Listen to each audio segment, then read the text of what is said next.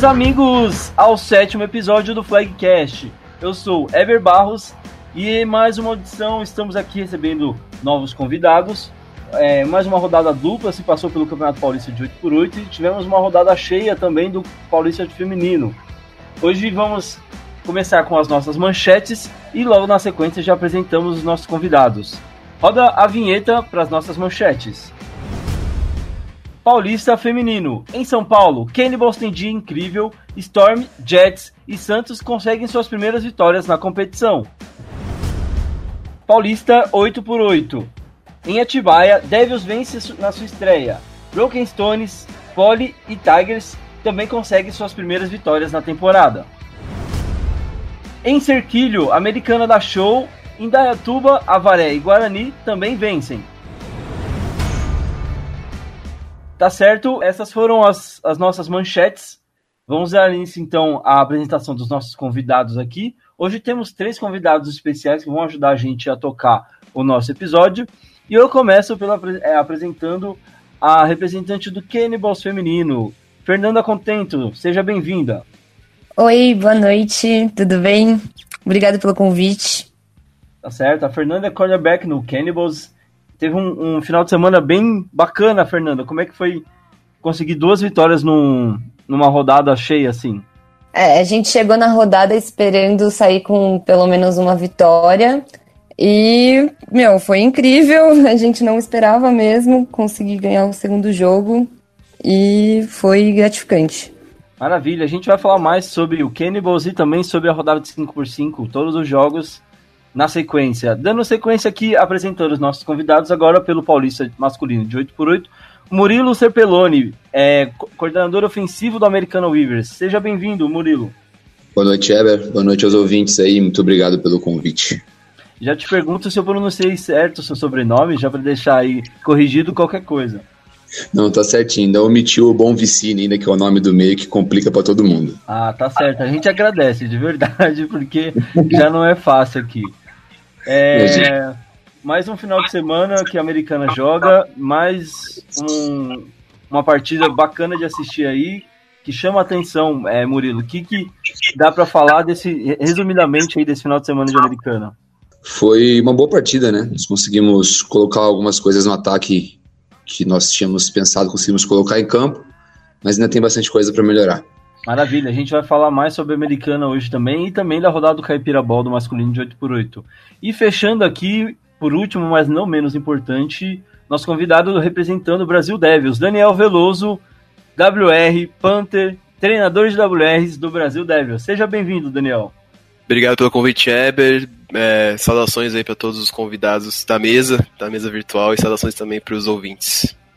Maravilha, Daniel. Primeiro jogo estrear com vitória contra um adversário dificílimo. Como é que Difícil. você sai? Como é que você, como é começa essa semana aí depois de uma vitória tão importante, Daniel? É, a gente estava encarando para o nosso grupo como provavelmente o nosso jogo mais difícil da, das, das, desses primeiros seis jogos, né, da, da fase de grupos.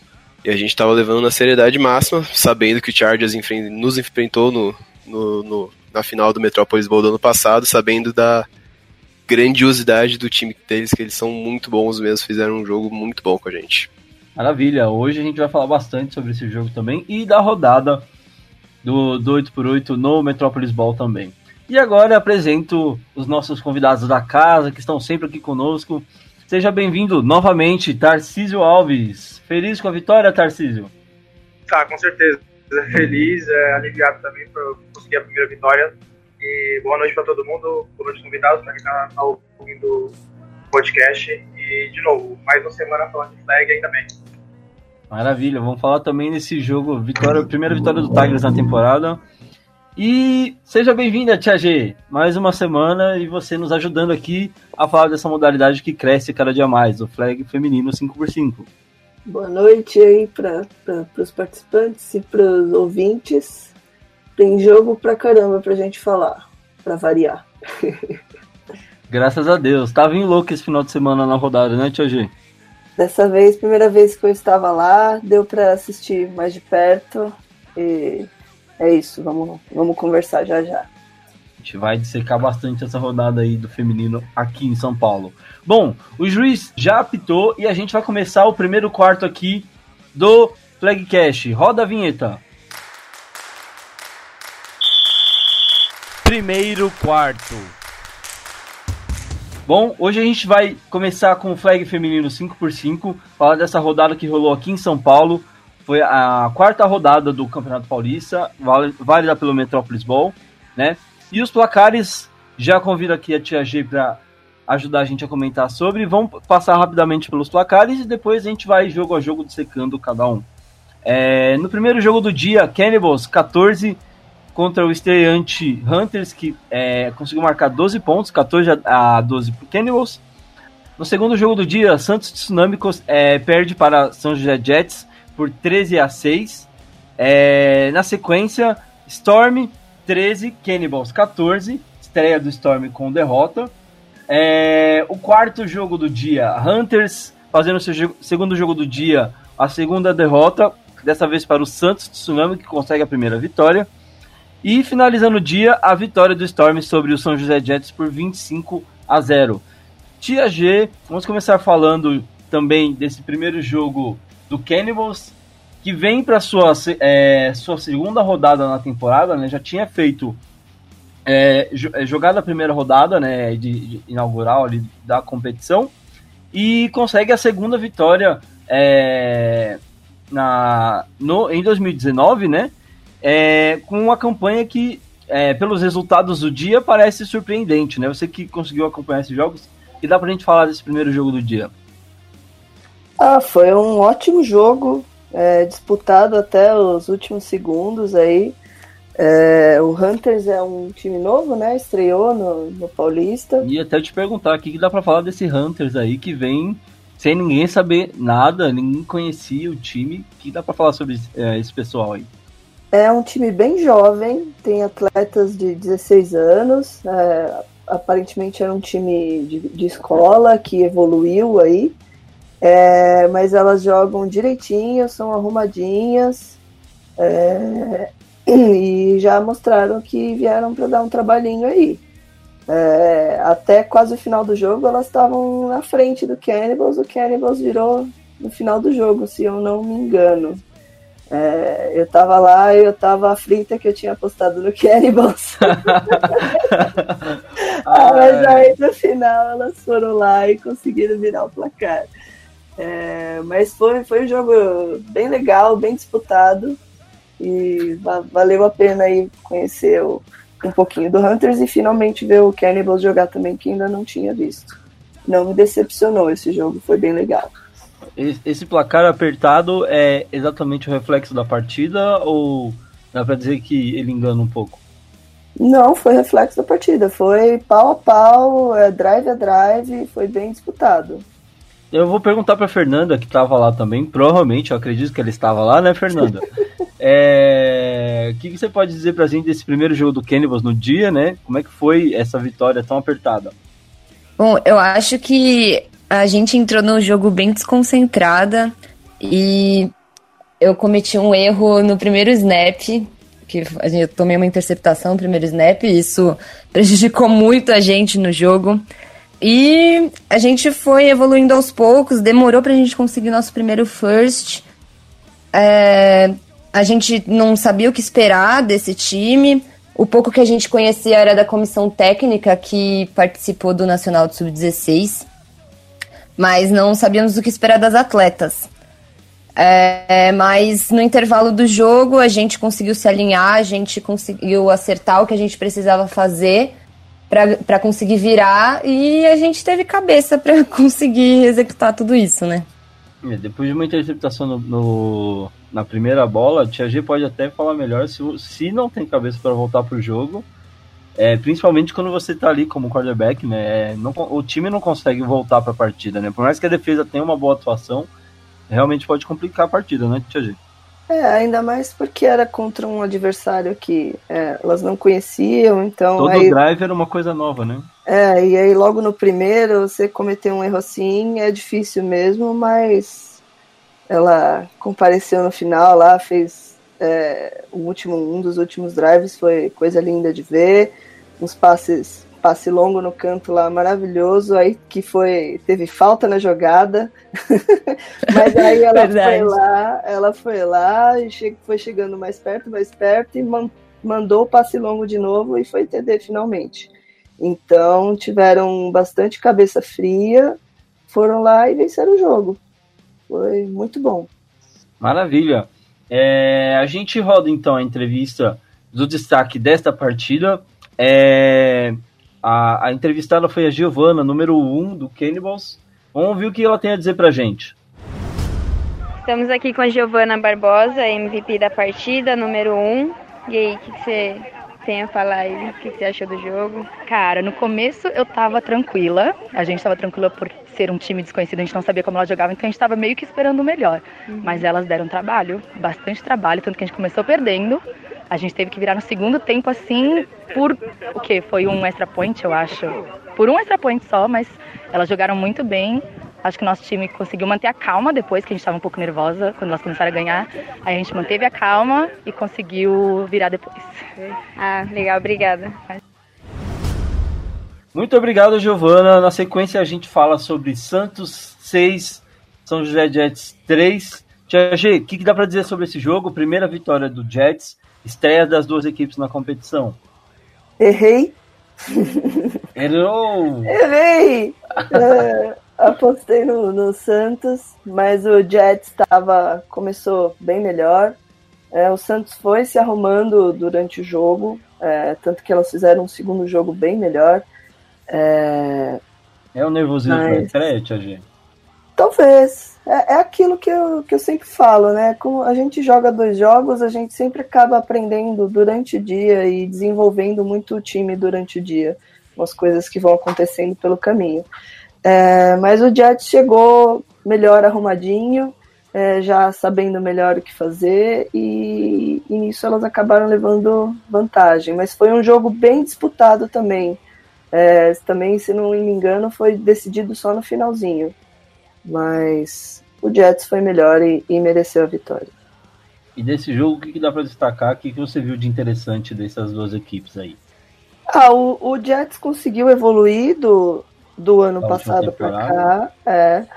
É, e o Santos também. É, eu não vi o Santos jogar no passado, então não, não, não posso falar muita coisa.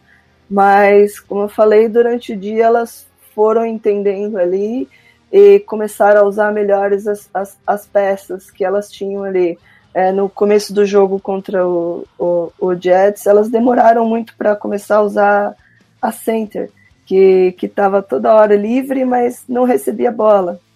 Mas aí, finalmente, a, a quarterback percebeu e depois, praticamente, a center jogou, tipo, o jogo todo. Era bola nela o jogo todo e foi dando certo. Virou a válvula de escape, né? Isso. E ela tava lá em todas, não dropava nenhuma. E aí elas evoluíram. Então, é isso. É aprender durante o dia e, e evoluindo aos poucos. A gente escuta agora então o destaque da partida, é, a Bruna, número 24, e ela que deu entrevista aqui pra gente. Vamos ver o que ela tem a dizer pra gente. Por favor, Bruna. Estamos aqui com a Bruna, do Jets, escolhida MVP da partida. O que você achou do jogo? Conta um pouquinho pra gente. Bom, o jogo ele foi bem difícil no começo, mas depois acho que a gente engatou aí, conseguiu fazer as jogadas e chegar aí à vitória. Mas aí parabéns pro time do Santos também, que jogou muito bem. Obrigada, parabéns. Maravilha, obrigado, viu, Bruna? A gente dá sequência agora para falar sobre o jogo que é, chamou muita atenção no dia. É, então convidamos agora a Fernanda novamente e a Tia G, que também estava lá como repórter do Flagcast e como representante do Storm e como representante do Flag Futebol Brasil. Mais alguma coisa, Tia G, que eu tô esquecendo? Ai, torcedora, fotógrafa. Torcedora. Fotógrafa é... também, pode crer. Nem consegui tirar foto. Você acha que consigo tirar foto? Não é, consigo tirar foto. Eu imagino. Bom, Cannibals 14, Storm 13 eu começo perguntando para Fernanda o que, que ela achou dessa partida.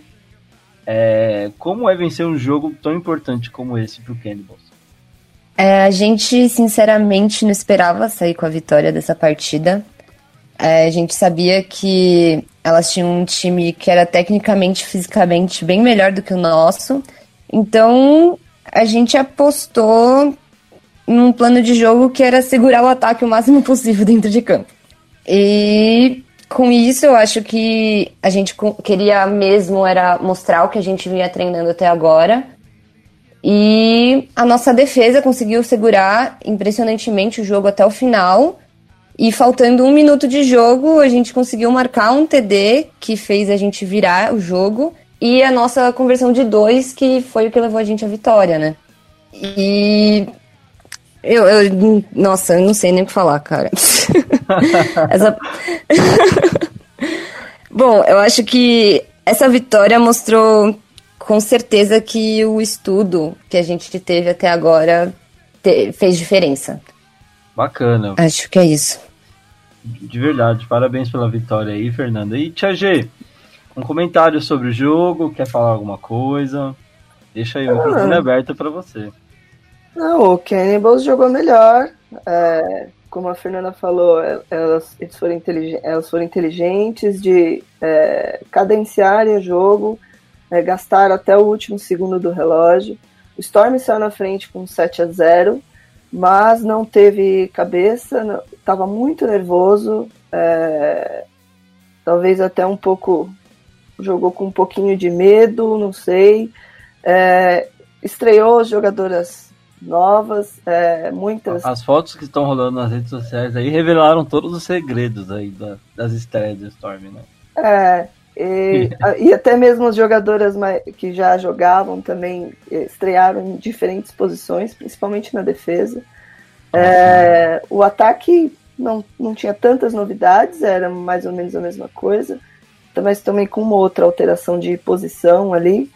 É, mas não estavam com a cabeça boa, não souberam aproveitar o jogo e o Cannibals acreditou até o último segundo e ganhou o jogo. É, e, e, só para deixar aí, é, falar, né, que a gente teve aí tantos empates e no final do jogo o, o Cannibals foi lá, fez, né, e virou para 13 a é, 14 a 7. O Storm foi lá, o ataque finalmente pegou no tranco e, e conseguiu marcar o, o, touchdown. E aí foi, foi, o 14 a 13 e o Storm não foi para conversão de um, foi para conversão de dois. É não empatar, Tem, né? tentou a vitória. E quase foi, porque fizeram lá uma jogada com as duas QBs. E a, não sei se foi a safety exatamente do, do Cannibals que foi lá e tipou a bola da mão da, da Kiss. Então, mérito total do Cannibals. Jogaram com a cabeça fria, usar, gastaram o relógio, estudaram direitinho. E é isso. É... O jogo é é jogado. Nessa hora a tradição não vale nada. O que vale é o que você está fazendo ali dentro do campo. E o Cannibal foi melhor. Não tem, não tem desculpa. Eu até aproveito para te perguntar, Tia Gico, sobre essa questão do, do empate que você levantou. É, até quanto é, é, é, importante ter essa visão de, tipo, cara, eu não quero empatar. O empate pode fazer muita diferença no meu calendário, na minha, na minha campanha. Eu vou para vitória é, o quanto de coragem é preciso para ter tomar uma atitude dessa, é, ou às vezes dentro do seu calendário vale considerar tipo talvez um empate e a gente dá um jeito lá na frente. É, eu pessoalmente eu teria ido pro empate. Porque já tem empate no grupo, então se conseguisse o empate, você estava ali no bolo. Mas a comissão técnica arriscou, fez uma jogada, a jogada deu certo. É, poderia ter saído com a vitória. É, a gente está no início do campeonato, foi só o primeiro jogo, muita coisa pode acontecer. Eu acho que uma vitória, uma derrota é, não é, é, o fim, do mundo, o fim né? do mundo, tem muito jogo ainda para acontecer. E é isso, acho que o Storm foi, foi corajoso e acreditou e, e tentou. É, é, válido também, e é isso, um, uma derrota agora não, não vai é, influenciar tanto é, no final lá, se elas conseguirem é, manter o, a qualidade que vinham que mantiveram ano passado. E é como eu conversei com o Clebão, o Clebão que estava lá também, e ele comentou, poxa, no passado o Cutters Ainda bem que foi agora, né? Porque ano passado, tipo, Cutters a gente ganhou todas, todas, todas. Aí chegou lá no final e perdeu um jogo que não podia perder. Uhum. Melhor que perdeu agora, que você pode ter tempo de arrumar a casa para as próximas rodadas. E é isso. É, não era planejado, com certeza não era planejado uma derrota, mas é isso, é aprender, arrumar a casa e partir para cima dos próximos. É, se você disser para alguém que você entrou em campo planejando perder, alguma coisa tem errado, né? Não é uma estratégia é, comum, dá, dá para dizer. E se a gente for analisar também a questão de, de, de classificação, assim, é, olhando os resultados das últimas rodadas, o Cannibals é, se sai melhor nessa questão porque tem mais jogos também, né? Hoje está à frente. Mas aí depois você tem tudo meio embolado, né? Porque é, você tem o Spartans e a Lusa que ganharam um jogo e empataram um. Palmeiras ganhou um jogo e perdeu um. E agora o Storm se junta ali no bolo, ganhando um e perdendo um também, né? Então fica bastante coisa embolada aí, né? Sim, é isso aí vai tem muita coisa para rolar, muita água para rolar e muito jogo a ser jogado ainda. Então é tem, não, não dá para presumir nada ainda. É, é muito cedo ainda no campeonato.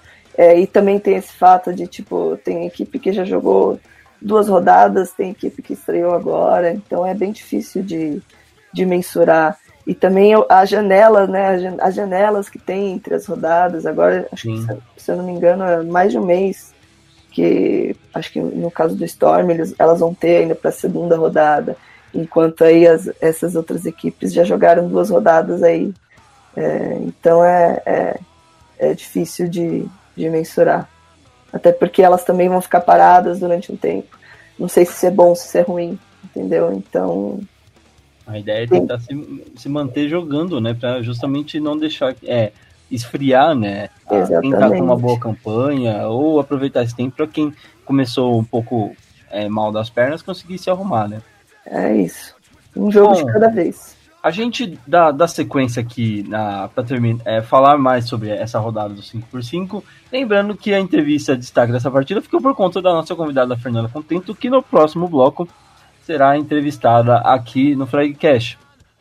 É, a gente parte agora para Santos 13, Hunters 7. O segundo jogo do dia do Hunters, o segundo jogo do dia também do Santos, os dois vindo de uma derrota. E o Santos consegue voltar para casa, voltar lá para o litoral com a vitória na bagagem, Tia G. O que dá para falar desse jogo?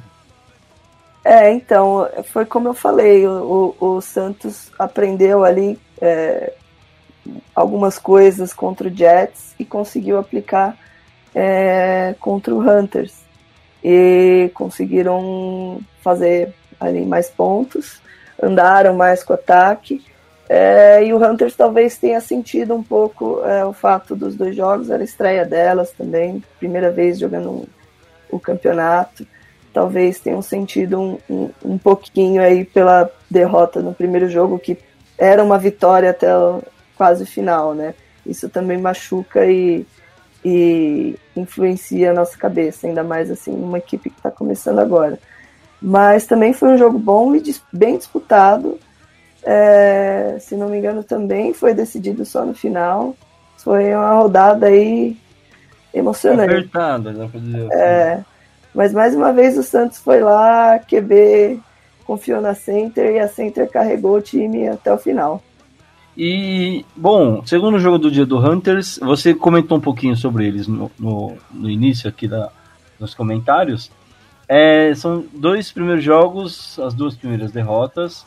É, mas, pelo que você falou, tem muito potencial dentro desse time que, dá para prever aí para esse, esse, essas novatas do Hunters, né?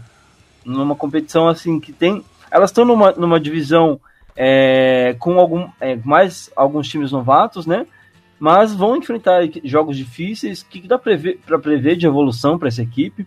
Já pegando dois jogos assim bem complicados no primeiro dia.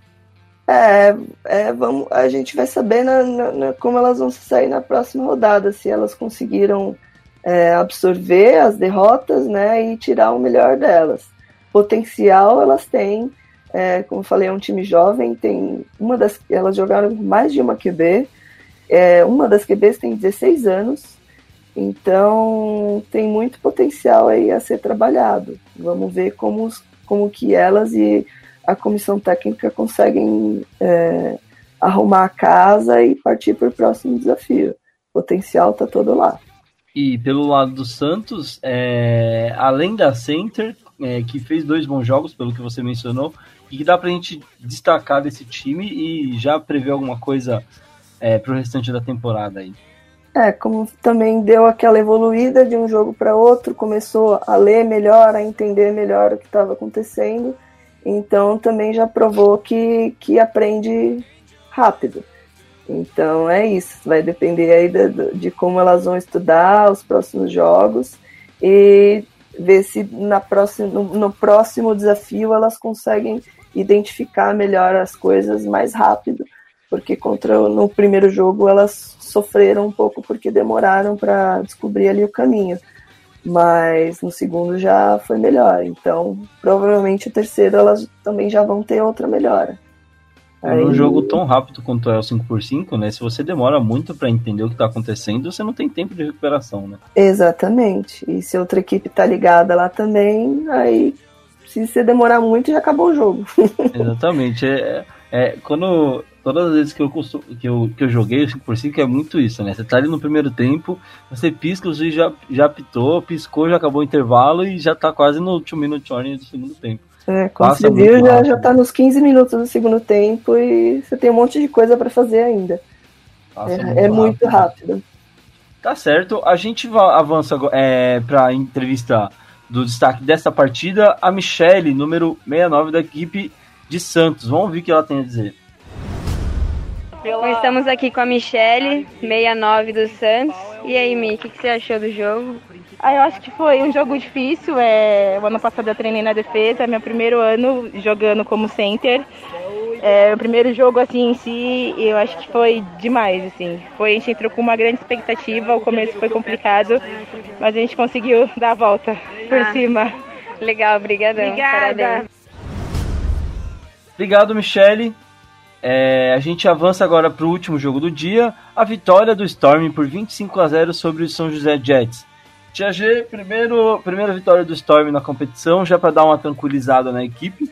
É, e o Jets voltando para São José com é, a, uma vitória e uma derrota. O que dá para a gente falar desse jogo?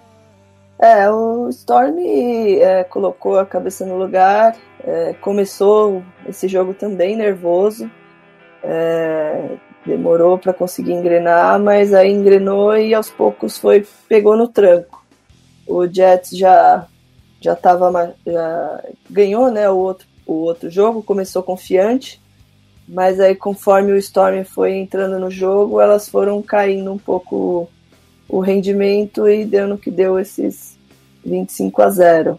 Mas também não foi é, nenhum baile, nada, foi um jogo jogado ali.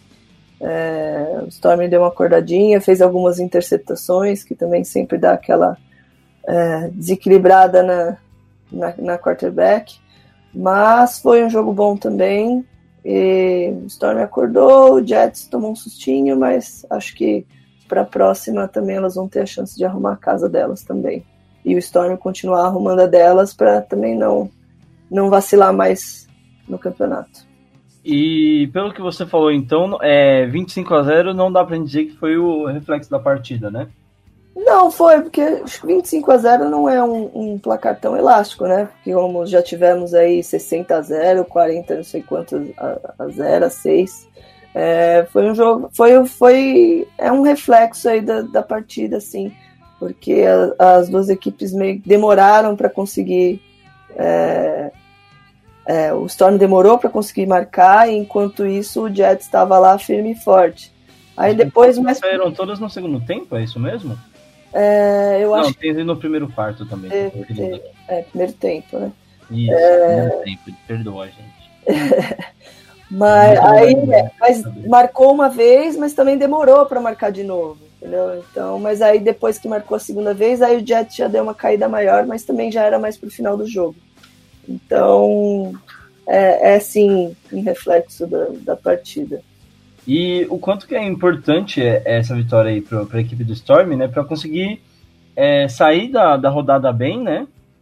É, depois de, de perder o jogo de estreia, né? E como é que a equipe olha para o restante da temporada agora? Eu não sei quando que é, tá marcado o próximo confronto aí do, do Storm, mas é... tem um tempo para conseguir organizar a casa, né? E sair com uma vitória que é importante pra caramba, né? É, se eu não me engano, acho que o próximo jogo do Storm é contra o Rainus. Aham, olha só.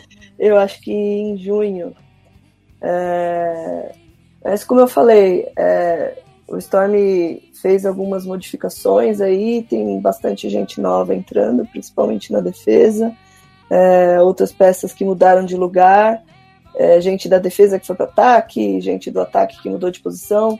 Então elas vão ter esse tempo aí para se arrumar e tentar esse nesse um mês aí arrumar a casa para enfrentar o, o Rainus. Não vai ser fácil, mas o Storm também tem as suas tradições, tem as suas é, armas. Camisa, né? É, pra, elas entraram nervosas, a comissão técnica é nova também, é uma nova coordenadora de ataque, a Vicky é, agora é só uma é, conselheira, conselheira, dizer assim. É.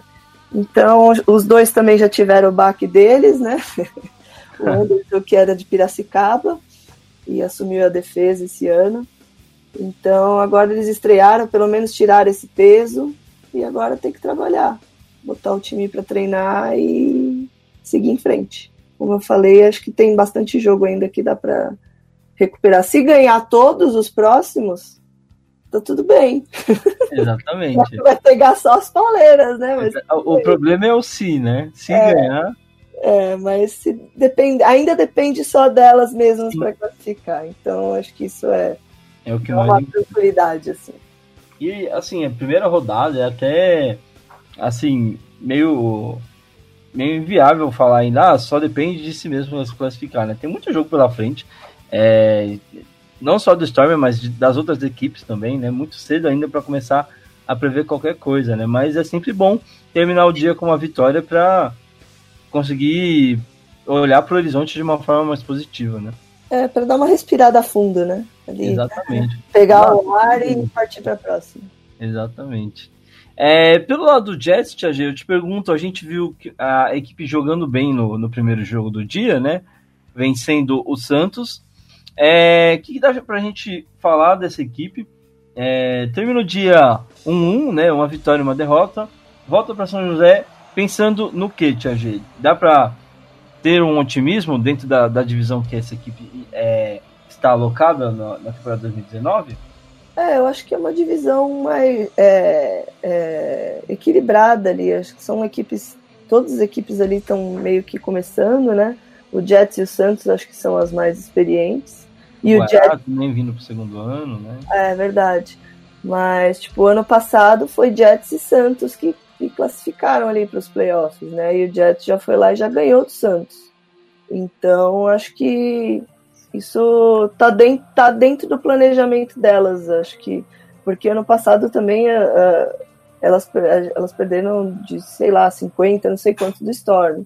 Então, acho que não, não é um susto para elas perderem esse, esse jogo. Acho que era meio é, não esperado, mas não é o fim do mundo também perder para o Storm. Então, acho que também está tudo sob controle lá. É só é, estudar, voltar a treinar e partir para a próxima, os próximos confrontos ali, né? Maravilha. A gente escuta então para a gente finalizar esse bloco do da, da rodada do 5x5, a entrevista do destaque da partida, Natália, número 75, do Storm. Vamos ver o que ela tem a dizer pra gente. Estamos aqui com a Natália, número 75 do Storm, foi escolhida MVP da partida. E aí, Nath, o que, que você achou do jogo? Foi um jogo muito foda, os dois times jogaram muito bem e a gente está muito feliz com o resultado e com a evolução do time. Ah, legal, parabéns. Obrigada. Finalizando aqui o segundo, o primeiro quarto. Vamos avançando para o segundo quarto. Roda a vinheta. Segundo quarto. Segundo quarto iniciado, vamos agora à nossa entrevista com a convidada Fernanda Contento. Fernanda, eu começo te perguntando: são quatro jogos, três vitórias. O que, que dá pra gente esperar desse Cannibals em 2019? Ah, um time mais consistente, né? A gente espera também repetir essa boa atuação que a gente teve nesse último jogo contra o Storm, nesse resto de temporada. Maravilha. É, é a segunda temporada da equipe, né, na, no Paulista de Flag. E, na sua opinião, o que, que é preciso para é, a equipe continuar é, ali na busca e conseguir se tornar uma equipe tradicional no cenário do Flag Paulista tem crescido muito, é, tanto no número de equipes, mas também é, o nível técnico aumenta a cada ano que passa. O que, na sua opinião, o Canvas precisa fazer para conseguir se ali ficar é, dentro desse cenário, é, ali na. Não, não, é, não dá para dizer assim, na elite, né? Mas tá sempre ali, quando a gente fala o time tradicional, todo mundo lembra do Canvas também. Uh, assim, a gente tem consciência do que nosso time precisa evoluir fisicamente e tecnicamente. Nessa parte técnica, é, nossa equipe participou de todos os camps que tiveram da seleção brasileira é e também do congresso de técnicos que eles ofereceram. É, eu acho que isso foi muito importante para nossa evolução. A, além disso, é, como nós somos uma escola, né, é um time formado dentro de uma escola de futebol americano. Então, tem bastante gente que está o tempo todo entrando e saindo, e eu acho que é bem importante que a gente consiga manter um time fixo por bastante tempo para a gente conseguir entrar em sintonia, né? E, e, aproveitando que você mencionou essa questão da escola, com, é, é, é para vocês que estão ali ao mesmo tempo, dá para dizer de certa forma, estudando, né, e treinando também para os campeonatos, como é a forma, como funciona a formação do time para jogar os campeonatos, né? É, existe um mínimo de. É, algum quesito mínimo para que a pessoa possa estar no time que disputa os campeonatos? Um, é, alguma coisa que classifique ela ainda como está ali uma novato que está aprendendo, está dentro da escola? Como funciona essa parte? Então, é, o time feminino e o time masculino funcionam diferente, né? Então, vou falar sobre o que eu participo. Tudo bem. É, nós, todas as nossas aulas são abertas, a gente tem treinos todos os dias da semana. E a gente tem uma lista de presença que treinos de, durante a semana são treinos individuais, né, para melhora pessoal, e os treinos de final de semana são treinos em equipe. Então, o técnico, né, ele tá sempre vendo a sua melhora pessoal e como que você tá interagindo com a equipe. Nossos convoca nossas convocações são feitas semanalmente. Então você pode uma semana ser chamada para jogar e na seguinte, se eles acharem que você não se esforçou o suficiente, você pode, você pode não ser chamada. Isso. Entendi. Bacana esse processo. É, e, e para vocês, assim, é, é, um. O time feminino tem quanto tempo de, de existência já? Desde que o Cannibals começou, fazem quase três anos, é, já, já podia entrar meninas, né? Só que não tinha nenhum time fechado, não tinha meninas suficientes para jogar. Entendi. A gente começou a ter meninas suficientes fazem dois anos, que foi desde que eu entrei. É, e desde então a gente tá treinando para montar o time. E esse processo que você mencionou com relação à parte de escalação e tudo mais, ele tem sido mais eficiente com o passar do tempo, que tem entrado mais meninas, ou ele já, já era aplicado desde o começo ali? Não, a gente formou o nosso time feminino, ainda não tinha esse processo de escalação, tá o tempo inteiro mudando. É, e a gente está planejando também criar um time de desenvolvimento e separar o que seria a escola e o que seria um time, porque tem muitas meninas que estão lá que não pretendem jogar em campeonato. Então elas estão lá para se divertir, estão lá para aprender, para conhecer o que é futebol americano e não, não querem ter essa pressão de campeonato. Entendi. Bacana isso, dá oportunidade para quem quer conhecer o esporte, mas ah, não tem aquele interesse de jogar, né, de entrar em campo, mas ao mesmo tempo é uma forma de divulgar o esporte, né? Bem interessante isso. Uhum. Bom, eu te pergunto agora, é, você mencionou que já está há dois anos na equipe, né? É, uhum. como, como é, esse, como se deu esse processo de amadurecimento dentro da equipe, né? Já é a segunda temporada da equipe no Paulista Flag. É, esse amadurecimento da equipe, como ele tá, tá, tá rolando, né? E a minha outra pergunta é como que é liderar esse ataque do Cannibals que está sob constante evolução aí? Bom, como eu tinha dito, a gente começou todo mundo do zero. Ninguém sabia o que era flag quando a gente entrou no time. Alguns gostavam de futebol americano, assim como eu. E ah, chegou lá e falou: Meu, vamos aprender a jogar esse negócio aí. Então, desde o começo, a gente aprendeu junto. Eu e o OC, a gente foi aprendendo a conduzir o ataque junto, a gente montou o playbook junto, a gente foi evoluindo junto. Como eu disse, todos os camps que a gente participou da seleção e o congresso de técnicos foi tudo para essa melhora. E eu acho que a gente estuda bastante junto. O nosso rolê de casal de final de semana é assistir e analisar jogo de flag na TV hoje. É um rolê interessante, dá pra dizer assim, né? Não sei, talvez não, talvez não seja o mais comum, o mais indicado, mas se dá certo para vocês, é, é maravilhoso de saber. É, eu termino perguntando para você, Fernanda, duas perguntas para a gente finalizar. Quais as metas traçadas por você e pela equipe em 2019? Bom, as metas equipe... pessoais que a Fernanda tem e as metas da tá. equipe também, para a gente separar aí, né?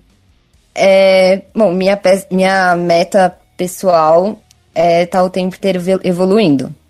Eu gostaria de ser reconhecida como uma das melhores QBs de São Paulo e talvez um dia do Brasil. Então, é treino, treino e estudo para isso. É, e com relação à equipe, uh, no começo do ano a gente alinhou que a gente pretende aos playoffs. E depois desse jogo com o Storm, a gente espera que a gente tenha esse mesmo bom desempenho que a gente teve com os, todos os times tradicionais de São Paulo nos, play, nos playoffs. Maravilha. Eu agradeço a sua participação. É, de novo, parabenizo pela, pelo dia maravilhoso que vocês tiveram lá. São duas vitórias, né? Certeza que a Obrigada. semana vai ser muito melhor aí para quem é do Tênis, né? O sorriso vai durar até o final da semana. E agora vocês têm. A gente está gritando até agora. Eu imagino. E agora vocês têm provavelmente uma pausa, né? Porque dos, dos jogos que vocês já fizeram, né? Quando que vocês voltam a jogar agora? A gente vai jogar agora só no final de julho. É, então é um, um tempinho aí para conseguir é, pontuar as coisas boas, acertar os erros e para descansar também, né? Porque não foram assim tão próximas, mas teve um intervalo bem curto entre uma rodada e outra, né? Sim. É, foi difícil para o baque que a gente teve no nosso primeiro jogo, né? Perdeu de 51 e a gente teve pouco tempo para alinhar isso e acho que conseguimos, né? Agora com dois meses aí pela frente, espero que a gente consiga evoluir ainda mais. Maravilha, Fernanda. Eu agradeço a sua participação novamente e peço para você continuar aí para escutar com a gente e participar mais do finalzinho aqui conosco, tudo bem? Ok, obrigada. Beleza, então, pessoal, a gente dá sequência para falar agora sobre flag masculino 8x8. Então, pode rodar a vinheta porque começa agora o nosso terceiro quarto. Terceiro quarto. Voltamos aqui, amigos. Vamos falar agora de Metrópolis Ball. É, Paulista de Flag 8x8. A gente começa analisando uma rodada que foi bem movimentada, movimentada lá em Atibaia. Né? Tivemos quatro jogos pelo, pela rodada 8 do, do Metrópolis Ball. Né? É, e o primeiro jogo do dia, já conversa, é, chamo o Tarcísio para começar a analisar com a gente. Vamos passar os resultados rapidamente. E aí a gente já entra no, no mérito de cada partida depois, né? Uh, primeiro jogo do dia, Brasil Devils estreia vencendo Atibaia na reedição do, do Metropolis Ball, né? Devils vence novamente Atibaia aí, no segundo confronto entre as equipes. Uh, no segundo jogo do dia, é, Broken Stones consegue a sua primeira vitória contra o FBC. É, vitória importante aí para o Broken Stones num duelo de divisão. Uh, o terceiro jogo do dia, depois do almoço ali, a Politécnica estreia vencendo o Caracas Strong Bears também estava estreando na competição por 20 a 14. E fechando o dia, a vitória do Tigers, o nosso querido Tarcísio, sobre o Crimson Fox por 8 a 0. Tarcísio, vamos começar falando desse Brasil Devils 20, Atibaia 16. Também convido o nosso querido Daniel já para ficar esperto aí para comentar também sobre esse jogo. Tarcísio, vitória do Devils estreando numa partida complicada contra a Tibaia. O que dá pra gente falar sobre este, este confronto que era tão esperado nessa rodada? Ah, então, é, como a gente falou na, na podcast anterior, no anterior, que era o jogo da rodada, possivelmente, do, da Metrópolis. E foi, né, cara? Um jogão. O Devils conseguiu, boa parte do jogo, anular, anular o ataque da Tibaia. Depois eles conseguiram a reação no final para chegar perto da rede virar também. Mas, assim, foi um jogaço e digno realmente das duas equipes, né? Que são muito fortes e favoritas a, a final e título do Metrópolis Mall. Daniel, te pergunto agora como é que foi esse, é, esse jogo. A gente sabe que só pelo placar dá pra gente analisar que foi uma partida bem disputada, mas eu pergunto pra você que tava lá, cara, o que dá pra falar sobre esse jogo aí? Bom, esse jogo foi, como eu já falei, né, foi tudo que a gente estava esperando. Foi um jogo muito pegado. É, não tem nem o que mudar muito do, do final do ano passado para esse começo de ano. basicamente, a, as bases das duas equipes se mantiveram. Então, por mais que a gente já soubesse como o Atibaia joga, ainda assim é muito difícil para o ataque deles. Eles têm um ataque muito potente. Eles têm uma linha muito sólida. Eles têm receivers muito talentosos, muito mesmo, especialmente o Nani, o camisa 11, se não me engano. Ele é um cara bem, bem bom. Tanto é que foi o MVP ofensivo da, da final do, do ano passado. E o QB deles fez uma partida muito boa. É, ele, pelo menos na minha opinião, não é o melhor QB que a gente já enfrentou, mas tá, tá ali. Tá perto deles, com certeza. Foi um grande jogo. E do nosso lado, nossa defesa, como o Tarcísio falou, conseguiu manter eles bem anulados por uma grande parte do jogo, mas no quarto quarto a gente já sabia que a qualquer momento que eles conseguissem uma pontuação, eles têm o têm a bagagem e o nível técnico de só crescer dali para daquela pontuação e foi o que aconteceu. Eles acho que eles fizeram, se não me engano, foram toda a pontuação, os 16 pontos deles foram no último quarto, se não me engano, tipo no final do terceiro quarto para o quarto quarto, então a gente foi construindo o nosso placar aos pouquinhos, mas sabia que a qualquer momento eles poderiam realmente chegar. E eles chegaram. E na sua opinião, dá para dizer que a defesa foi o ponto que desequilibrou a partida a favor do Devils? Uh, eu acredito que sim, porque especialmente no, do, duelo do ano passado foi um tiroteio, né? Foi 30 e tantos contra 30 e tantos. Esse foi um. Foi, foram menos pontos dos dois lados. O nosso ataque pelo menos do, do, que eu senti, né? Eu não consegui analisar o jogo como um todo. E quando você está dentro de campo é uma análise completamente diferente. Exatamente. É, não consegue olhar o entorno, né? Não consegue, né? É, você, pelo menos do que eu senti, a gente conseguiu sempre ter vantagem sobre a defesa deles. Às vezes a gente fazia um erro de drop, algum erro de false start, e acabava acabando com o nosso drive, mas a gente, eu sempre saía de campo com uma sensação de tipo, a gente poderia ter pontuado. E teve alguns drives deles que eu senti que eles realmente só não tiveram chance mesmo que foi diferente do ano passado. É, com dois ataques que conseguem pontuar tão bem quanto esses dois, essas duas equipes, é, realmente quem erra menos acaba é, conseguindo levar vantagem, né? No, no, último ano a gente teve a partida decidida por um erro de, de Atibaia, né? E esse ano a defesa do Devils consegue se sobressair um pouco e garantir o resultado para o Devils. É basicamente isso, dá para ser um resumo da partida ou você adicionaria alguma coisa? Eu acho que dá pra ser sim. A nossa defesa, como sempre, muito forte, sempre nos ajudando, ajudando o nosso ataque sempre que possível. E mais uma vez, dessa vez foi um trabalho mais de equipe, foi mais equilibrado. Mas o importante é sair com a vitória mesmo. Maravilha, a gente vai falar mais é, desse jogo, vamos falar mais também com o Daniel. No próximo bloco já tem entrevista aqui com o Daniel. Uh, mas agora a gente avança é, para falar do segundo jogo do dia, entre o FBC e Broken Stones. Tarcísio, vitória do Broken Stones por 14 a 12 contra o FBC, um rival da divisão. Quanto é importante essa vitória para o Broken Stones, que é a primeira na competição para eles, né?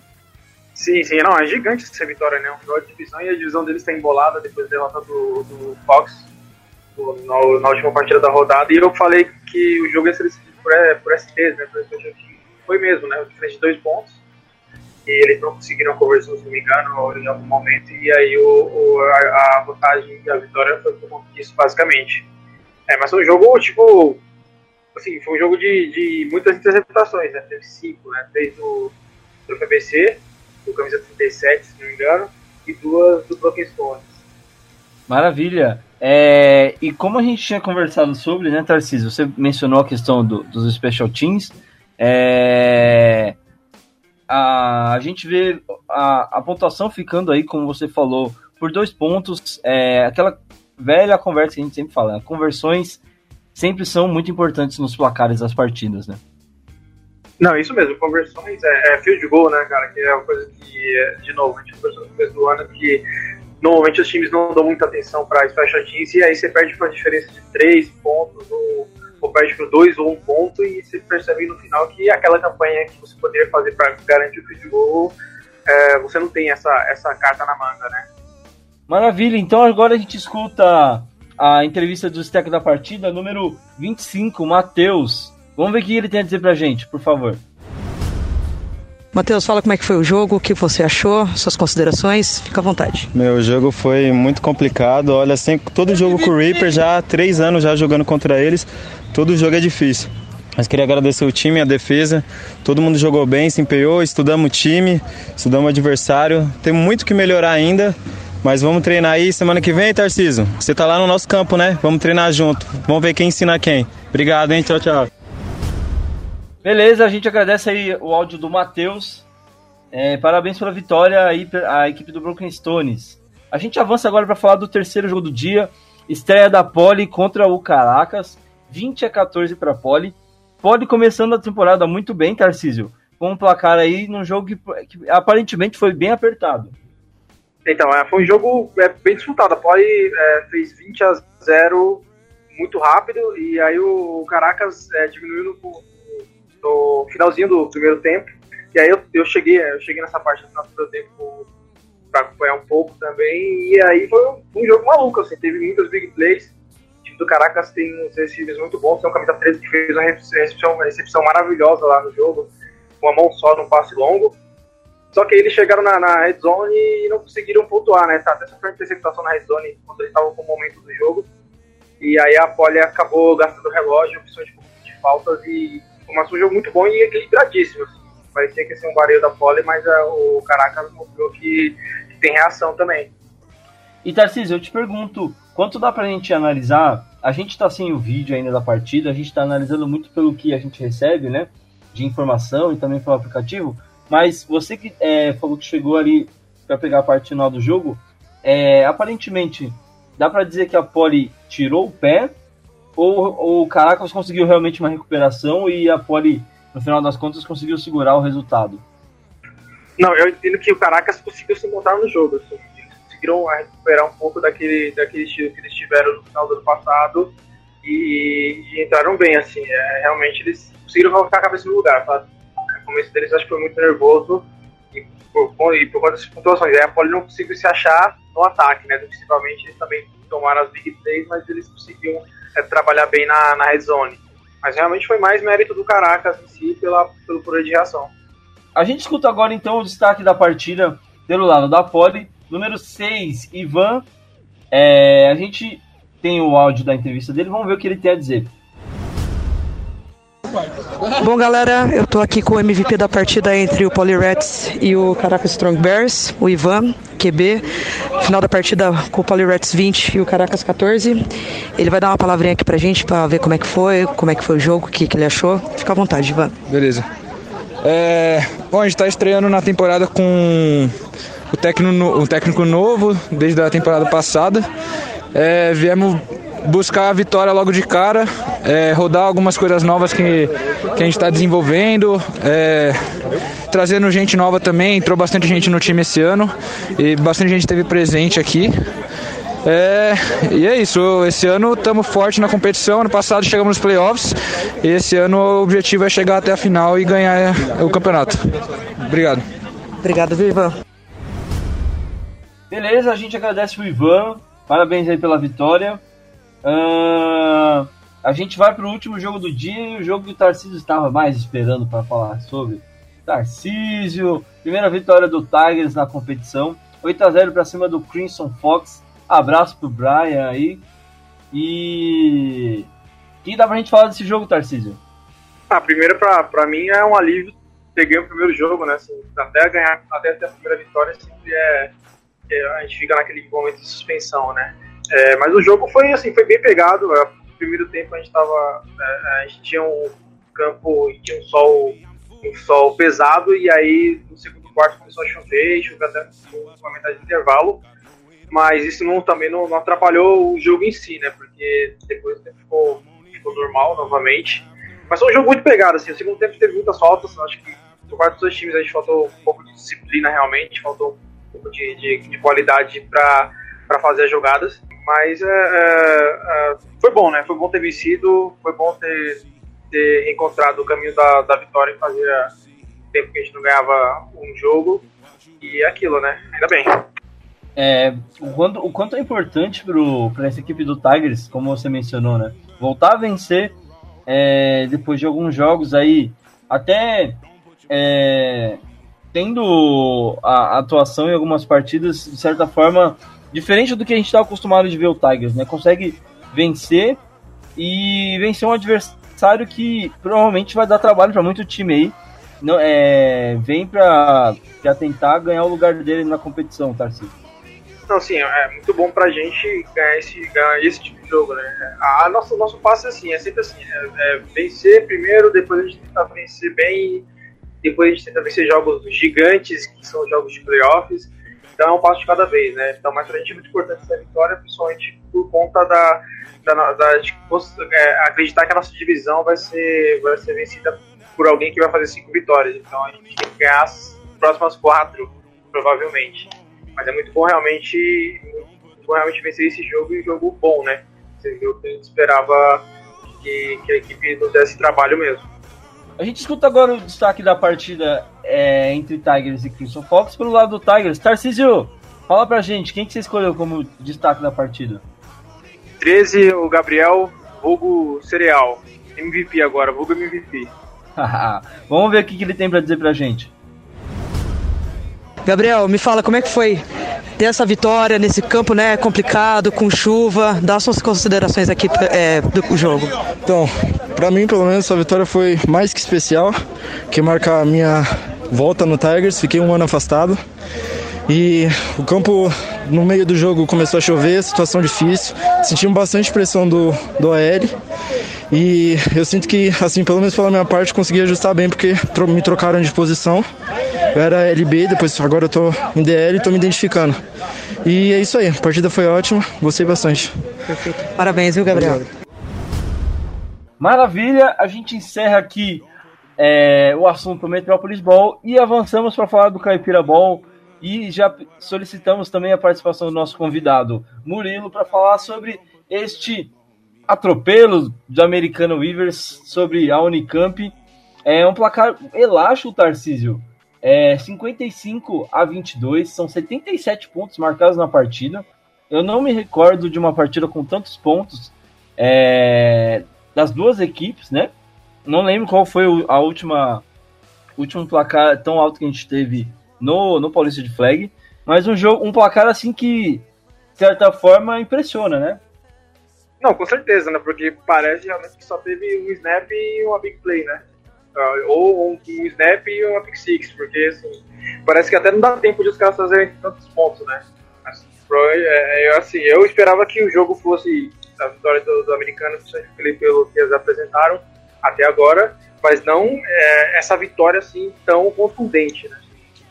E Murilo, é, esse placar da partida é basicamente, a gente pode considerar que é o reflexo do que foi o jogo, ou é, esses 22 pontos da Unicamp foram feitos ali, tipo, como é que eu posso colocar? É, de uma forma, conseguiram entrar no jogo em algum momento? O que aconteceu nesse jogo maluco? 55 pontos para Americana, 22 para Unicamp. Bom, começamos em cima deles, acho que a gente fez 29 a 0. Depois eles cresceram no jogo, assim que acabou o primeiro quarto, 29 a 0 para nós. Logo no começo do segundo quarto eles vieram para cima, conseguiram marcar 14 pontos a gente acabou perdendo um pouco o foco, deixando eles encostar na partida. Eles começaram a gostar do resultado né, e fomos para o intervalo com esse placar. Depois, no, no retorno do, do intervalo, é, nós conseguimos colocar a cabeça no lugar, como eles estavam dispostos a, a, vir, a vir mais para cima para tentar encurtar essa distância ou tentar até mesmo a virada. Nós conseguimos aproveitar e pontuar mais um pouco também, levando para 55 total da, da partida aí. Então o, o jogo foi para intervalo é, 29 a 22 para a Americana, é isso? Não, foi 29 a 14 para o intervalo. Os outros oito pontos eles fizeram no último drive da partida, já no finalzinho do, do tempo. Entendi. E, cara, eu te pergunto, que ataque é esse de americana, mano? O que, que dá pra gente falar aí nesse. Não é o primeiro jogo que a gente vê é, americano jogando tão bem assim no ataque, né? E agora é uma partida ali pra basicamente consagrar esse ataque de americana? Reflexo do trabalho. Nós tínhamos um ataque que sempre pontuou bastante, né? Gostou de, de fazer big plays e tudo mais. E tentamos mudar um pouco esse estilo para auxiliar a defesa, para poder tornar o jogo um pouco mais dinâmico, né, conseguir trabalhar bem a posse de bola. Quando precisa, a gente consegue abusar das big plays, é, ou, ou, a gente consegue fazer esse, essa cadência durante as campanhas para poder pontuar. Consolida é, nesses dois primeiros jogos, mas deixa aquela, aquela surpresa no futuro, né? Porque nós temos adversários adversários dificílimos pela frente aí, incluindo Piracicaba na próxima rodada, já no final desse mês. Então, assim, a esperança é que mostre para o nosso ataque, mostre para as outras equipes a potência do nosso ataque e valorizar isso daí para nós estarmos preparados para mais para frente. É, vale, vale a gente esperar para ver se consegue repetir esse desempenho num jogo mais complicado, né, Murilo? Porque a, às vezes a gente tem um desempenho muito bom numa partida, mas quando vai enfrentar um, um clássico, assim, um jogo que tem uma rivalidade um pouco maior, às vezes até o nervosismo acaba influenciando no desempenho do ataque, que mesmo que tenham é, é, peças muito boas, tem um esquema de jogo muito bom, o nervosismo quase sempre é fator para é, fazer um ataque ter um rendimento é, pior na partida, né? Sem dúvida nenhuma. Na verdade, nós temos, igual eu comentei com o pessoal no, no jogo, nós temos uh, as peças boas para fazer isso. O material humano nosso, ele é muito bom, sem falsa modéstia, mas nós sabemos da qualidade dos nossos jogadores, todos os jogadores que estão no nosso elenco eles têm possibilidade de jogar de titular. É, nós temos trabalhado muito a técnica para desenvolver isso daí. E o que falta mesmo é polir essa parte do psicológico, né? Uma vez que nós conseguimos é, deixar sempre esse psicológico estável, igual no começo da partida, nós conseguimos pontuar. Né? Foi aquela queda de psicológico, é, permitimos para a Unicamp poder é, abrir 14 a 0 por um tempo, né? Eles pontuaram 14 pontos sem resposta nossa mas depois nós conseguimos trazer de volta, conversa, na base do grito, às vezes, por isso tá a voz meio, meio zoada, assim. Tá mas conseguimos... Né? tá, tá meio ruim. mas conseguimos encaixar o pessoal. Então é trabalhando a parte psicológica e a, a gente consegue manter e fazer coisas boas nesse campeonato, sim, sem dúvida nenhuma. Maravilha, a gente quer falar muito mais sobre esse ataque da, de Americana e também falar sobre a equipe, saber mais sobre esse trabalho que o Murilo está fazendo lá. É, não percam a, a, entrevista já no próximo bloco. Vamos dar sequência aqui então é, para falar é, desse segundo jogo do dia entre Indaiatuba e Bauru. Indaiatuba conseguindo a primeira vitória no campeonato, 18 a 9 sobre Bauru, que coleciona a sua segunda derrota na competição. Tarcísio, o que dá pra gente falar sobre esse jogo? É, de novo o ataque de Bauru não funcionou e eu errei a aposta mais uma vez. Eu errei a, a, o palpite mais uma vez. Ele ficou é... no, no palpite? É, eu coloquei Bauru. O, o, o, Gabriel, o Gabriel Vicente ele tinha falado, né, que o time de Datuba é um time, era um time que tinha uma DL forte e eles tinham comentado que eles tinham revezado QBs, porque o QB não tinha conseguido ir, se não me engano, acho que dois QBs não tinham conseguido ir no jogo, eles, eles revezaram contra, contra o Bull, né, então eles mostraram que foi um time é, é, é competente, cara, assim, eles jogaram um jogo, um jogo bom, né, fizeram fizeram é, 18 pontos e, e controlar o jogo contra o Bauru, que o ataque de novo não rendeu, né? Até consegue trabalhar, mas o ataque realmente está muito abaixo. E pelo lado de Indaiatuba, você mencionou né, essa. É, a equipe consegue encaixar um, um, jogo muito bom. Quanto é importante para a equipe começar a olhar para frente, é, levar essa vitória como motivação aí para ter, um, terminar a temporada é, melhor do que começou tem muito mais a ver, assim, é por conta da, da, da, do grupo, né, que eles estão, da divisão que eles estão, né, tem, tem Unicamp, tem a Ponte, então as equipes estão, estão abaixo, estão ainda abaixo do esperado, e tem o Guarani, que pra gente é o favorito nessa divisão, então eles podem conseguir uh, buscar pelo menos a segunda vaga na divisão para lutar pelo, por uma vaga no wildcard, né? Importante, muito importante essa vitória, realmente. E do lado de Bauru, o que dá pra gente ressaltar, né? É uma segunda derrota, mas a equipe ainda tem é, aí é, quatro jogos para buscar uma recuperação, mesmo estando numa, numa divisão, divisão difícil, você imagina é, um cenário otimista aí para Bauru? Cara, eu vou ser sincero que, que tá bem difícil, né? Eles têm, têm Scorpions, eles vão ter Unicamp, provavelmente é, recuperada, e tem Agudos ainda para enfrentar, e, e vão ter a surpresa do Caracas, né? Que você não sabe qual Caracas vem, se é o Caracas de novo contra a Poli, se é o Caracas do primeiro quarto é o Caracas do restante do jogo, né? Então eles, eles têm uma tabela difícil para conseguir a recuperação, né? Realmente esperava mais de Bauru e eles não mostraram até agora nada. Beleza, a gente escuta agora a entrevista do destaque dessa partida. Número 29, vulgo Guarda, pelo nome que passaram aqui pra gente. Vamos ver o que ele tem a dizer sobre o jogo. É, eu sou o Guarda, conhecido como Guarda, número 29. Eu sou corner, Hoje o jogo a gente estudou bastante o Bauru, a gente sabia exatamente os movimentos que ele, eles iam fazer, então todas as jogadas estavam muito bem treinadas, né? E casou que eu consegui interceptar, fiz dois chutes bons de field goal. Aí nosso ataque a partir do segundo tempo começou a funcionar, fez dois TDs. Então acho que o treino que a gente fez durante esse mês parado foi bastante útil e bastante proveitoso para melhorar aí o, o rendimento do time e agora a gente está tá muito vivo aí para buscar o playoff no fim do ano. Obrigado aí pela, pela conquista da vitória e por eu ser né, o MVP de hoje. Obrigado. Maravilha, parabéns aí pela vitória para a equipe de Indaiatuba. A gente dá sequência agora para falar sobre o, jo o jogo que a gente tinha mencionado aqui como possibilidade de ser o jogo do dia, né, Tarcísio? Os donos da casa Ducks enfrentando os atuais campeões do estado, Avaré Scorpions. Vitória do Avaré, vitória do campeão por 21 a 0 sobre o Ducks. É um placar elástico até, né, Tarcísio? A gente esperava um jogo mais disputado aí entre essas duas equipes, que tem um histórico bacana.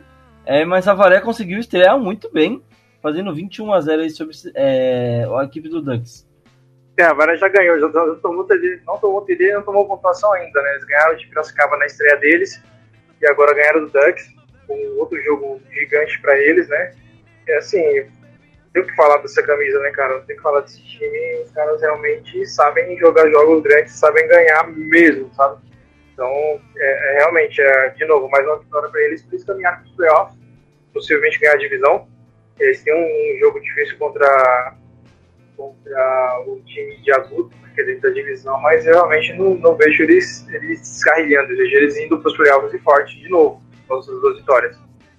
É, o, esse, esse time de, de Avaré realmente é muito, muito equilibrado nesse, nesse tipo de jogos. A gente vê é, muitas equipes sofrendo bastante para jogar contra adversários ali é, rivais, às vezes não, dentro da divisão e também fora da divisão. A gente falou sobre os clássicos, os confrontos é, que tem tradição aí dentro do interior.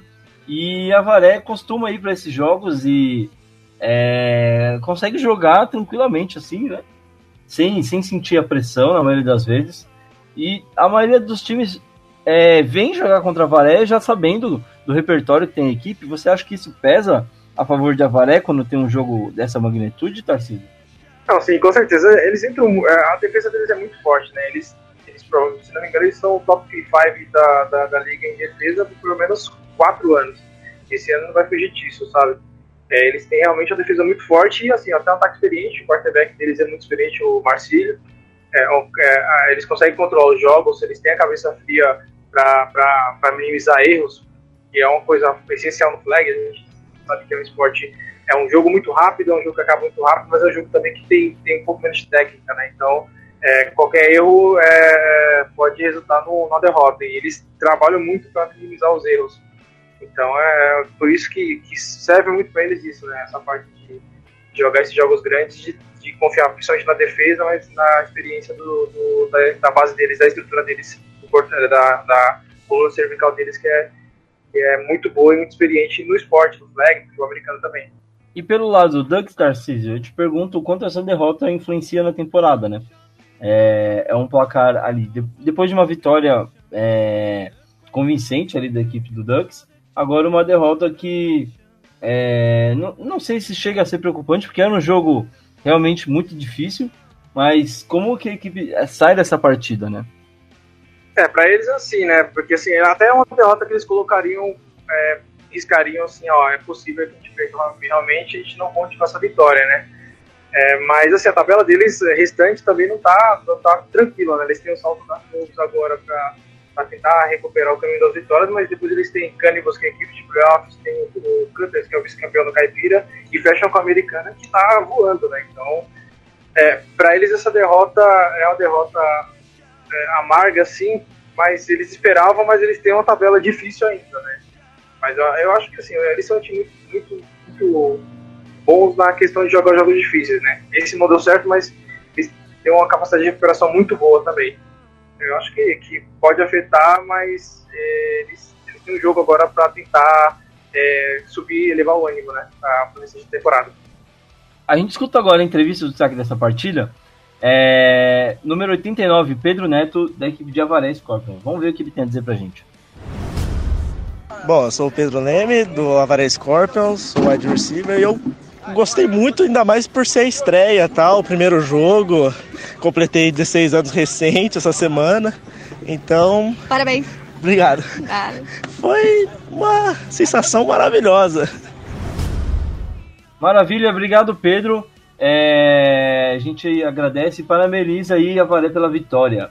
A gente dá sequência para fechar o, o, dia, né? Falar do último jogo do Derby Campineiro lá que rolou em Cerquilho, é, com a vitória de Guarani por 11 a 8 contra a Ponte Preta Gorilas.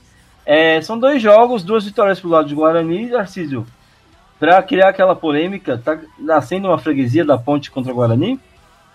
Ah, eu acho que assim, tá, tá tendo a freguesia, eu acho que nem isso, tá? Porque os jogos são muito equilibrados, né? Esse jogo foi pra prorrogação, com refletor, né? É, é uma coisa inédita, assim, do flag, a gente tem jogo à noite, né? Gostaria Mas... de ter mais jogos assim, cara. Tenho muita vontade de ter mais jogos assim. Ah, com certeza, porque até aumenta a chance de ter mais jogos também. É, talvez por conta do campo, né? Se a gente jogou, jogou agora o quarto jogo e o campo já tava, tipo, as linhas já estavam apagadas praticamente. Estrutura pesa muito nessa hora, né? Isso, estrutura pesa muito. Então, mas assim, é, não acho que seja uma freguesia, mas acho que, que talvez eles tenham um número para jogar jogos difíceis contra a ponte, né? Um jogo com mais pontos do que o último que eles se enfrentaram. Mas o Guarani é isso, cara. Eu acho que eles não são coitados a ganhar a divisão porque eles. É, acho que aquela coisa de novato do ano passado era só história, né? Eles tinham bastante experiência e acho que estão mostrando agora no segundo ano também.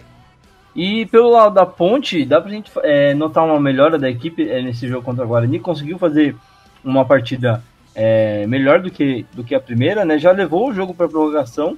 O que dá pra gente falar da Ponte Preta? Ah, no, a, na parte da defesa, principalmente, né? Eles se postaram bem é, e a, conseguiram se adaptar no jogo contra o Guarani, mas principalmente eles conseguiram voltar a fazer a defesa jogar bem, né? É, acho que é o principal pilar assim para recuperação sempre é você melhorar seu jogo defensivo para depois você conseguir engatear no ataque até você ter um ataque potente ou um ataque que conclui bem. Mas assim, foi um jogo de melhora, mas de novo, foi uma derrota, né? então para a tabela não conta nada porque estão 0-2. Exatamente. Bom, é, Guarani, duas vitórias já então na competição.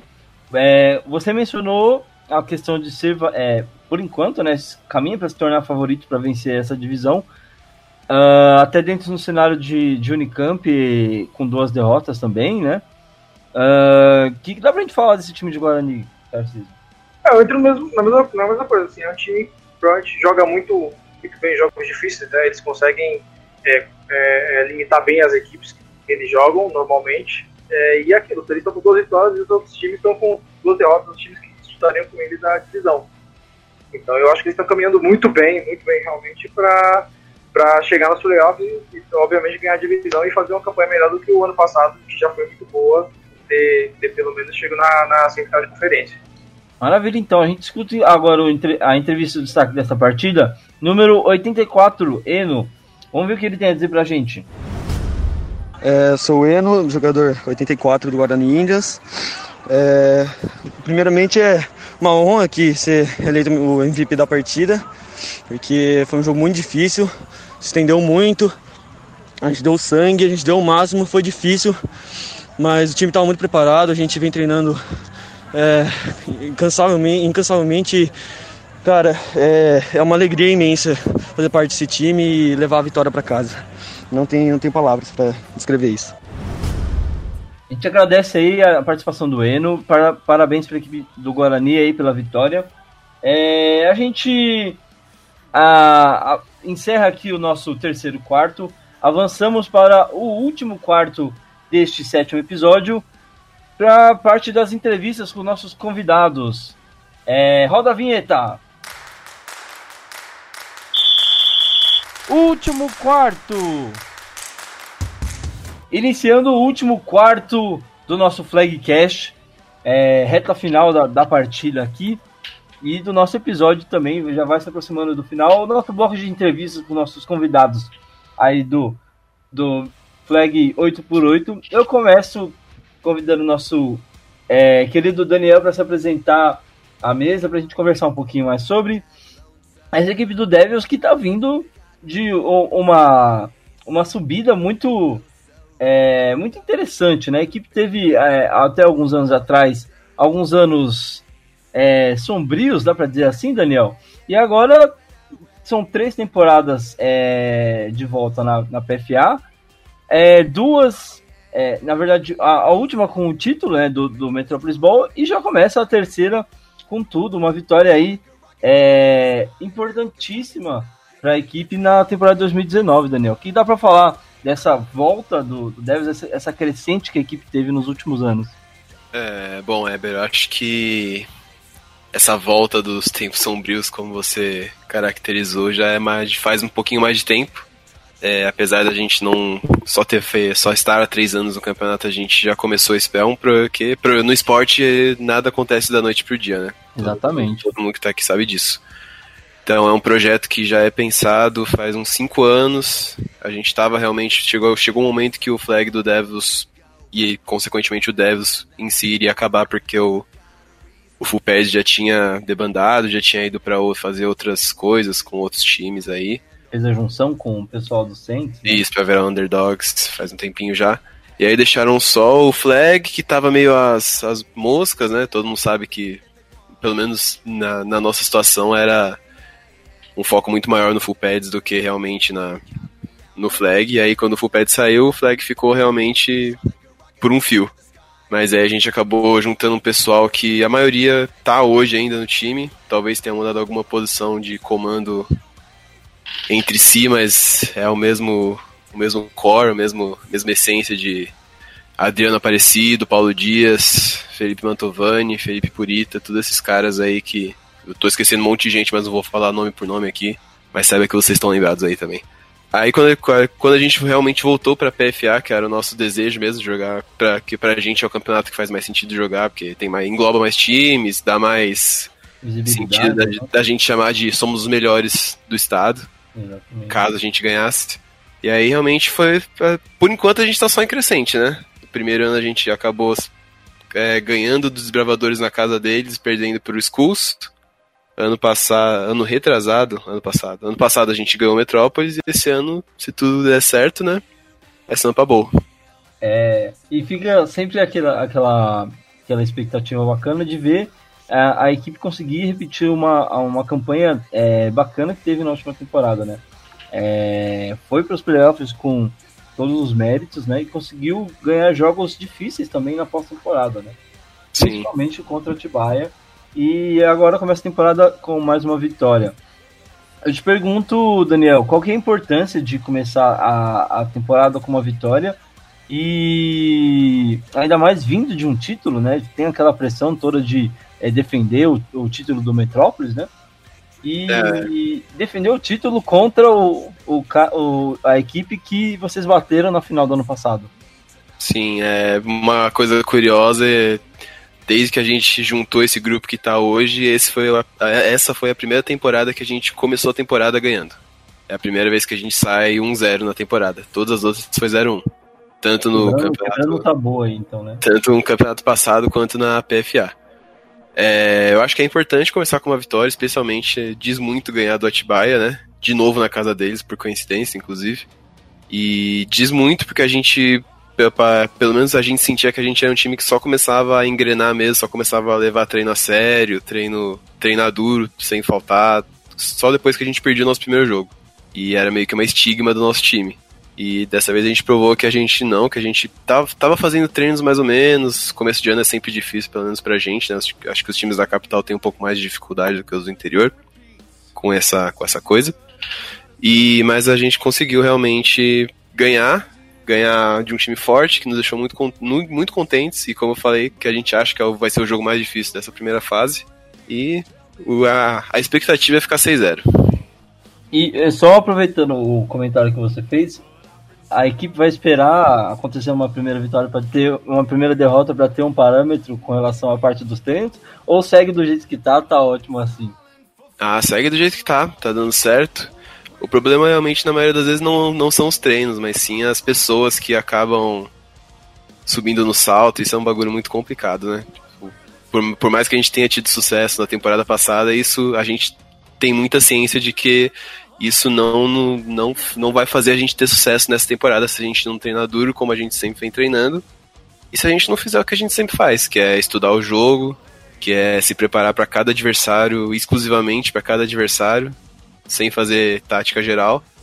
E a gente se dedica muito e começar um zero só vai nos dar mais gás para se dedicar mais ainda.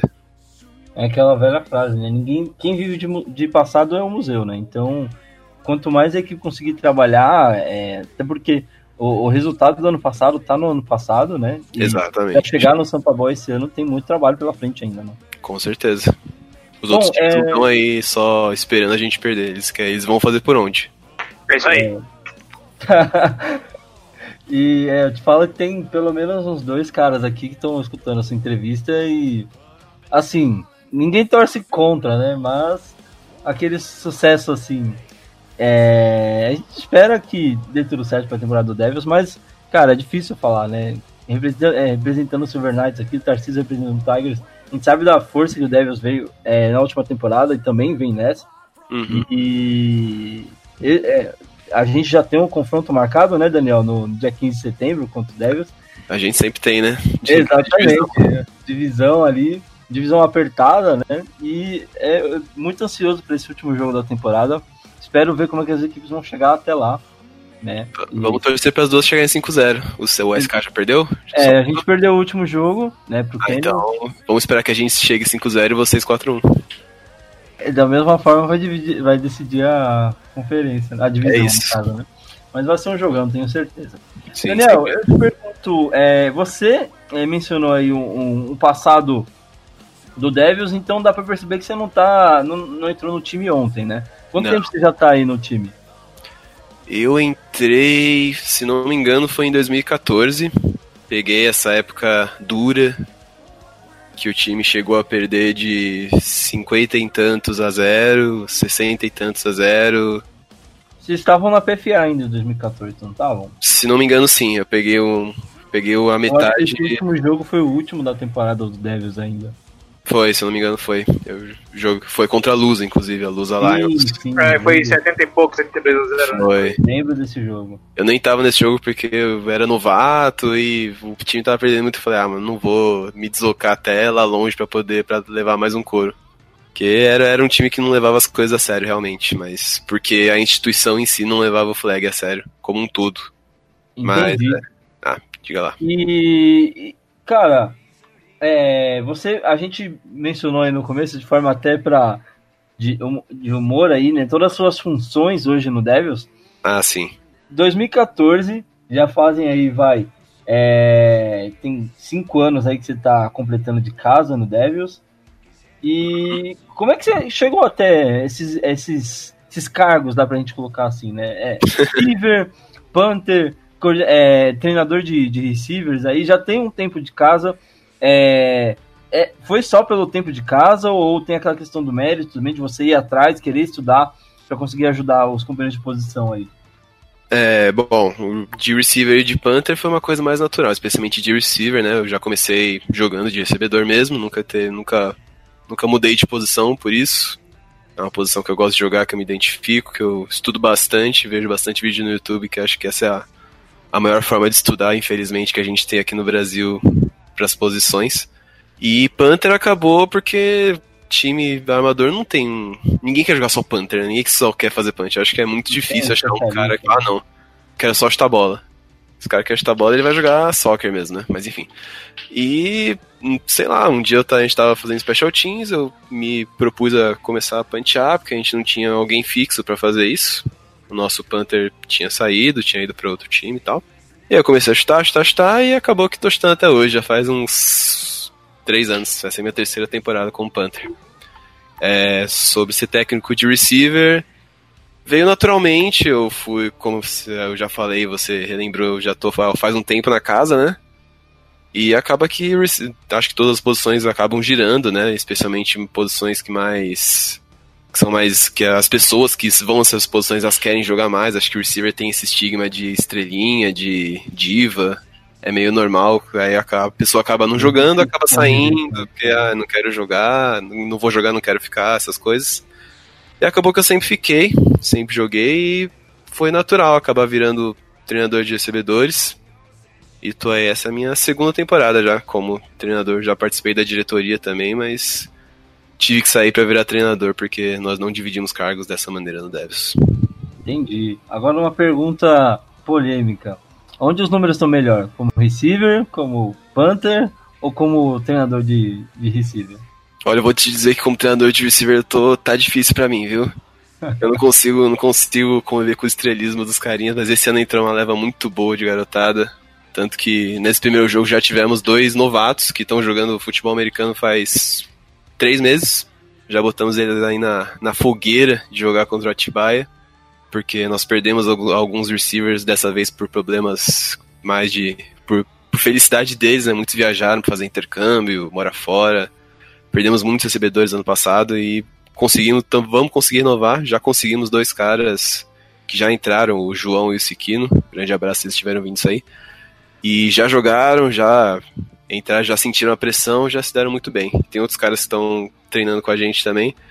Mas eu acho que para a minha posição mais forte, diria que é Panther, viu? Vou dizer que nos fake punch aí, nos, a garotada cai bastante no Hut 2, Hut 3 aí, eu tô, tô, tô punindo umas, briga, umas brincadeiras engraçadas aí na hora. Dá pra fazer, dá pra fazer. Beleza. É, eu te pergunto agora, é, Daniel, quais os planos e os projetos que a equipe traçou para essa temporada, cara? Você que tá ajudando na parte da comissão técnica, também falou que já fez parte da diretoria, provavelmente ainda tá é, ali próximo, pelo menos já até por ter tempo de casa, né? Sim. O que a equipe tem planejado aí, além de continuar nessa crescente que, que apresenta hoje? Bom, pela parte da diretoria, infelizmente a gente deu um passo para trás de no, quando a gente fala de patrocínio. É, patrocínio, especialmente para as equipes aqui da capital, é bem difícil, né? E toda vez que conquista, tem que guardar sete chaves. Né? É, você sabe bem disso, com certeza. A gente tinha um patrocinador ano passado que acabou não renovando com a gente, apesar da gente ter sido o segundo melhor time do estado. E. Só mostra o quanto é difícil, né? Pois é, pra Resultado diretoria. ótimo e Exatamente. Pra diretoria tá um pouco difícil, mas com certeza não é culpa dos caras. Eu tô próximo a eles no dia a dia, sei que eles dão sangue pelo time, muito mais do que muita gente faz por outras coisas que deveriam ser mais importantes. Esses caras estão tão sempre lá pelo Devils. É, em relação à, à comissão técnica, é, a gente espera ganhar o título. Acho que qualquer coisa menor do que isso seria um passo para trás, como eu falei. A gente vem sempre dando passos para frente a gente sabe da, que vai ser uma competição dura. A gente já fez, já, já fez jogos difíceis ano passado, especialmente contra a Americana aí do Murilo. Era um jogo que a gente estava bastante receoso, a gente estava 1-1, acho que naquele momento. Se a gente perdesse aquele jogo ia ser bem complicado passar para os playoffs.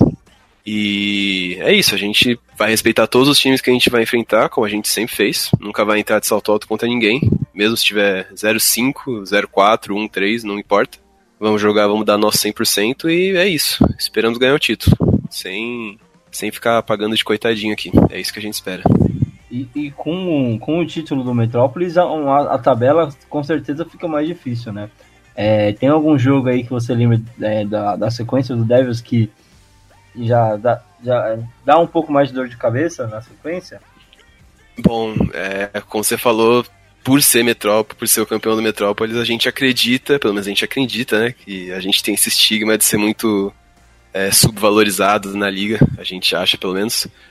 É, a gente acredita que os times vão nos estudar mais e que isso vai complicar pra gente, mas a gente sempre tem algo novo na manga para trazer. Para jogo difícil, pelo menos na minha opinião, né, aí já não posso falar pela CT como um todo, sempre é difícil jogar contra time do interior. Sempre é difícil. Para mim é sempre vai ser o jogo mais difícil. Por mais que Atibaia agora, acho que o nosso jogo de interior desse ano é Guarani, Guarani Indians.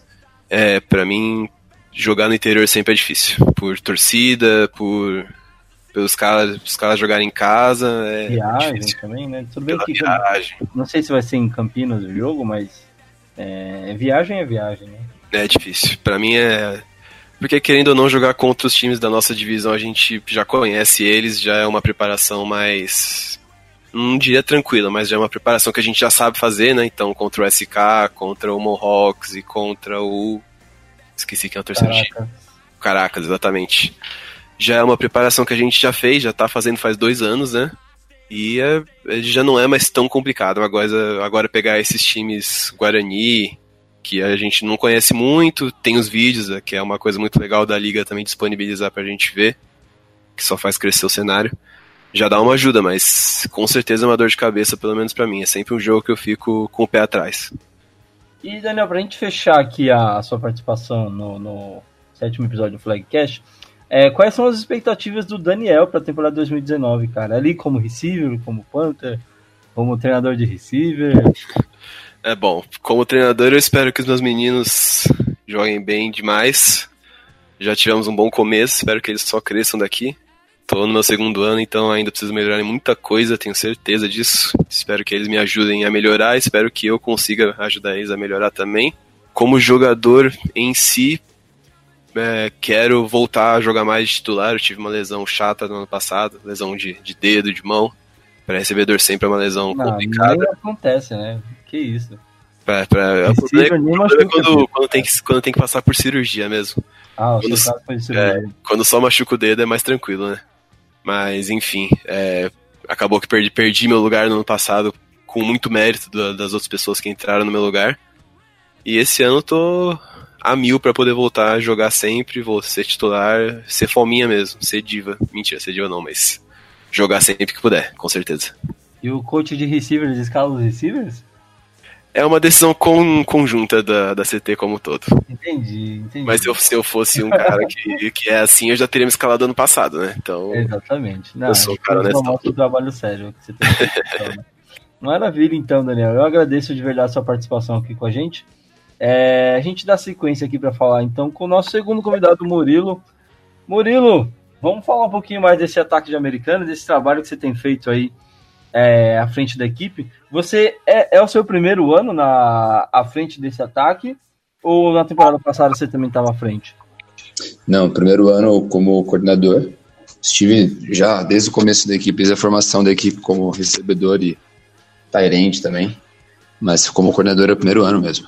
Como é que é passar a ter um papel mais atuante fora da, da- das quatro linhas ali? Uma coisa que eu sempre gostei, né? Sempre fui uma pessoa bem interessada em estudar e, e tá, tá por cima das coisas, tentando aprender algumas coisas novas. Então, para mim, tem sido uma coisa, uma experiência muito gratificante, muito interessante também. E tenho gostado bastante. Tenho vontade de me aprofundar cada vez mais para poder sempre passar alguma coisa diferente pro pessoal, tentar trazer coisas boas pro Rivers também. E uma coisa que eu percebo que a maioria dos times tem dificuldade de encontrar é achar alguém que fique só do lado de fora, né? Eu acho que é, num cenário ideal é, é o que todo mundo quer ter, né? Que é ter um head coach, ter um coach que tá vendo o jogo só de fora e consegue passar para a equipe uma, uma situação diferente, né? Mas no seu caso, pelo que eu vejo, você tá tanto do lado de fora, mas também atuando ainda, né? Como que está sendo intercalar essas duas funções de jogador e coordenador? Agora, no começo do ano, eu vim aí de uma temporada passada com algumas lesões pequenas aí, problema no quadril também, então esse começo do ano estou me preparando, resolvi tirar para poder ajudar o time.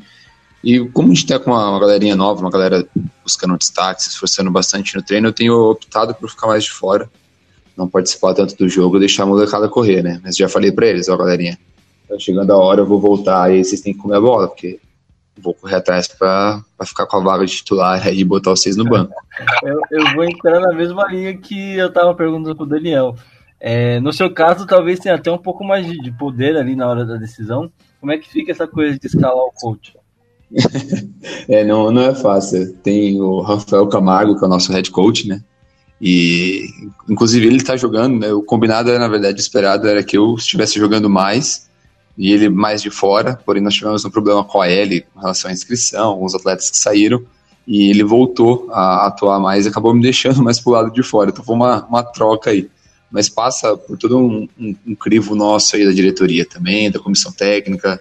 É, ele, ele quem faz as chamadas finais também de escalação antes dos jogos.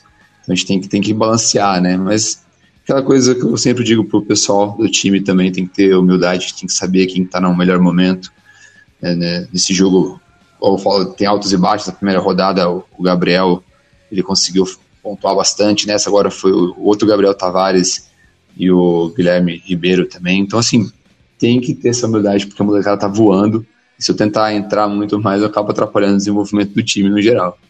Tem que ter essa, essa noção, né? Essa, essa última parte que você mencionou, acho que é a mais importante, né? É, eu imagino que você queira muito jogar, mas tem que ter essa, essa ciência que tem gente que você está ajudando a desenvolver, né? E uma decisão errada que você tome, às vezes pode afetar o desenvolvimento de um, de um cara que tinha um potencial enorme, né? Sem dúvida alguma, a gente tem que tomar cuidado, porque igual a gente vem trabalhando, eu comentei no começo da, da parte psicológica, é uma coisa que a gente precisa trabalhar bem com o pessoal, não adianta nada trabalhar essa parte psicológica com eles, é, a parte física, a parte técnica, e na hora deles executarem, eu privar de alguns snaps, privar de, de campanhas importantes, de, de jogadas na endzone que eles possam fazer touchdown, para poder me colocar em jogo. Então, não é uma coisa fácil, uma coisa meio complicada. Igual eu falei, eu preciso voltar a tá 110% e mostrar para eles que se eu estiver entrando para jogar, é porque minha criança. Entendi. Você falou dessa parte psicológica, é, tá até aqui no meu roteiro te perguntar sobre isso, né? A gente vê a última temporada de Americana, começou com tudo e terminou de uma forma não esperada, podemos dizer assim, né? É, é, o quanto essa parte psicológica afetou a equipe na última temporada?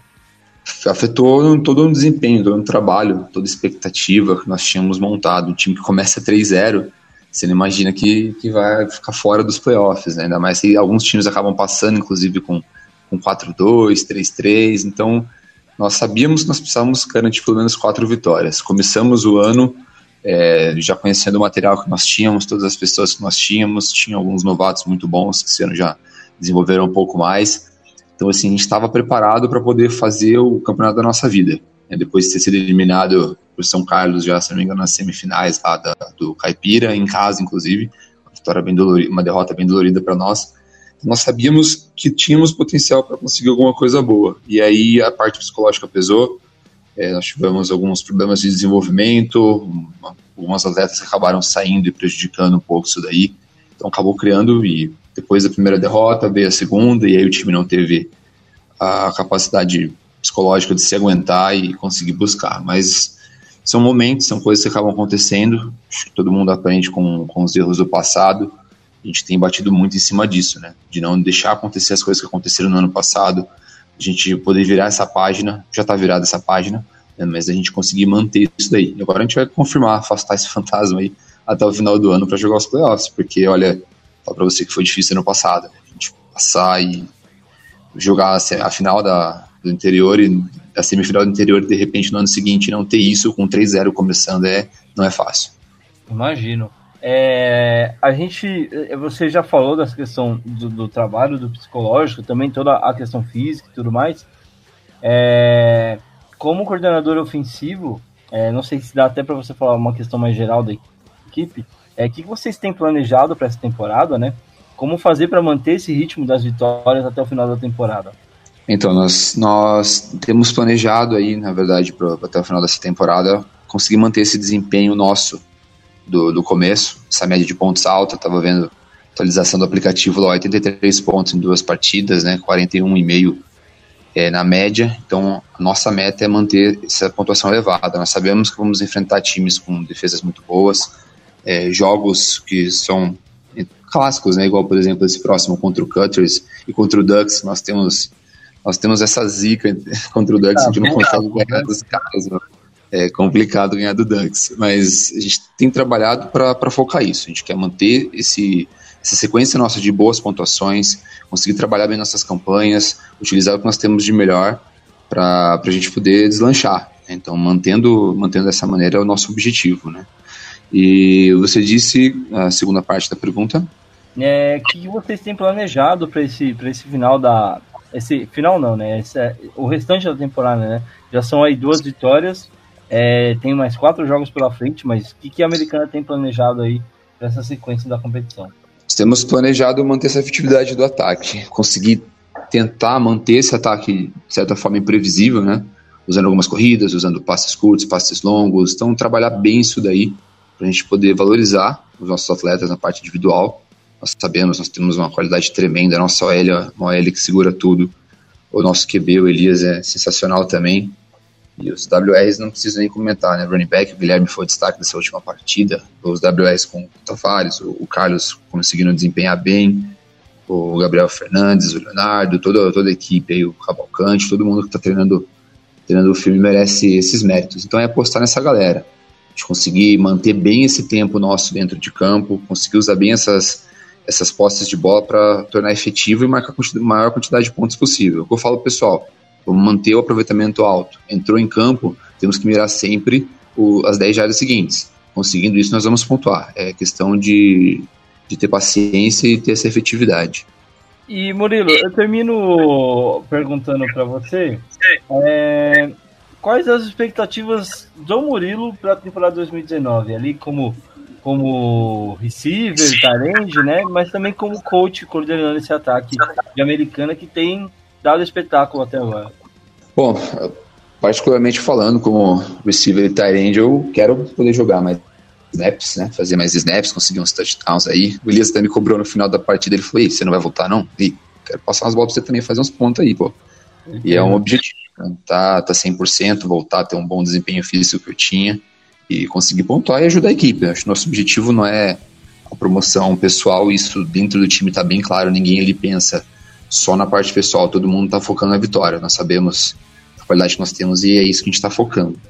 E como coordenador ofensivo, eu falei, quando o Camargo, o nosso HC, fez o convite para mim, eu falei, putz, é a missão mais fácil que eu podia escolher, que é manter esse ataque no, no topo.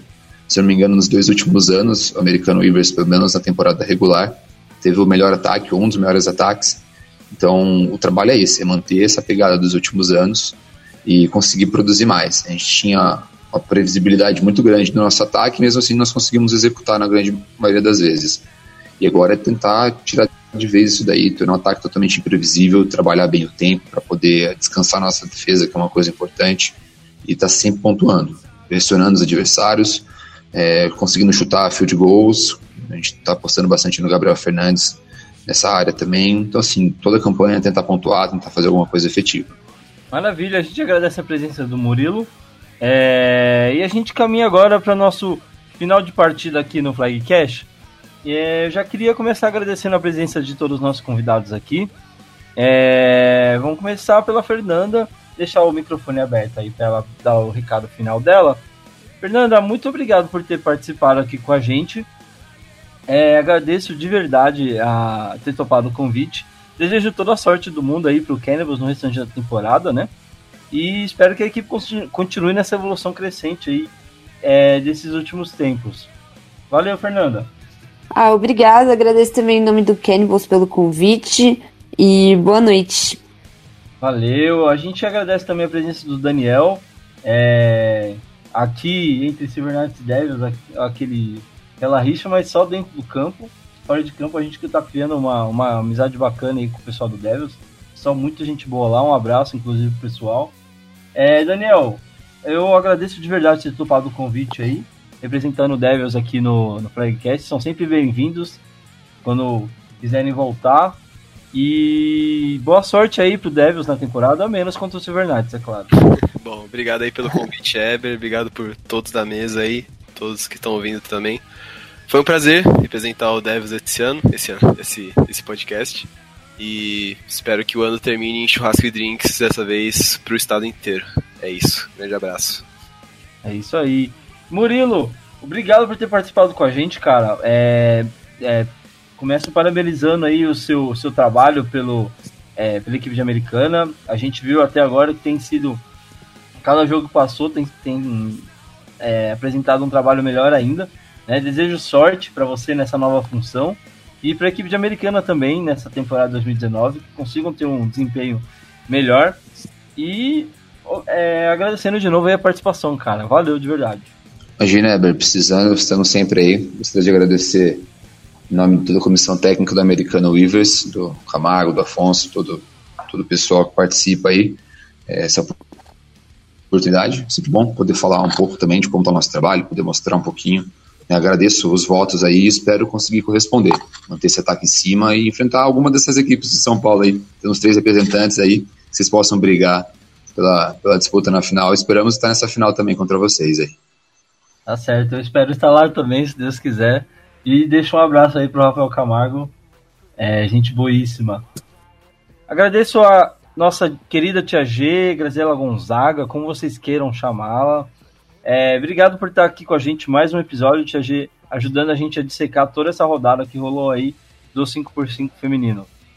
É, espero poder assistir outras rodadas é, em loco e não depender do, dos olheiros, né? para me contar como foi. É, foi bem legal estar lá e assistir tudo de perto e trazer mais informações aí para quem está ouvindo. É sempre um prazer estar aqui e até semana que vem, não, né? Na outra semana, é, para a gente falar de mais jogos aí. Valeu. Valeu, Tia G, brigadão. E Tarcísio, para a gente finalizar aqui então, agradeço de verdade você estar tá aí tocando esse projeto junto comigo, cara. É, a gente sabe aí do feedback que a gente está recebendo da galera tem sido um projeto bacana, que a galera tá comprando a ideia. E a cada episódio que passa, a gente está recebendo só comentário positivo aí, com certeza. Valeu, Tarcísio. Ah, obrigado, Weber. Obrigado, Murilo, Daniel e Fernanda pelo participarem do, do episódio. E aquilo, cara, tá sensacional, assim, poder falar de flag e poder abrir espaço para o pessoal falar das equipes também, das suas equipes, como é que estão, dos seus trabalhos e principalmente das suas aspirações, né? E eu queria mandar um abraço pro Lucas Baggio do Cannibals e pro Amari Rodrigues do Nenê, que joga no FBC Rapers, caras. Mandem feedbacks, que é o, o podcast só melhora com críticas e sugestões construtivas, então mandem, tá? Por favor. Obrigado mesmo. É, essa parte do feedback a gente sempre, sempre repete aqui, né? E a gente sempre quer receber o feedback de vocês para conseguir estar tá tendo melhorias aqui tanto no formato, mas também nas ideias que a gente vai trazer para apresentar aqui. É, e, cara, a gente quer trazer todas as equipes pra, é, possíveis para estar tá participando aqui com a gente, tá? É, o, os últimos recados aí, antes da gente finalizar. É, nesse final de semana a gente não tem rodada, né? Dia das Mães. Já deixo aí um Feliz Dia das Mães para todo mundo. Uh, então a gente tem uma, uma baia aí nos dois campeonatos, né? Tanto no 8x8 quanto no 5x5. Retornamos na próxima semana com um tema especial. Fica aí a surpresa. É, mas fiquem ligados. Na semana que vem a gente está de volta para falar sobre a próxima rodada e nesse tema aí fica aí o questionamento do que a gente vai falar, beleza? Agradecemos a audiência de todos vocês e é isso aí. Até semana que vem com mais um episódio do Flag Cash. É isso aí, valeu, tchau, tchau.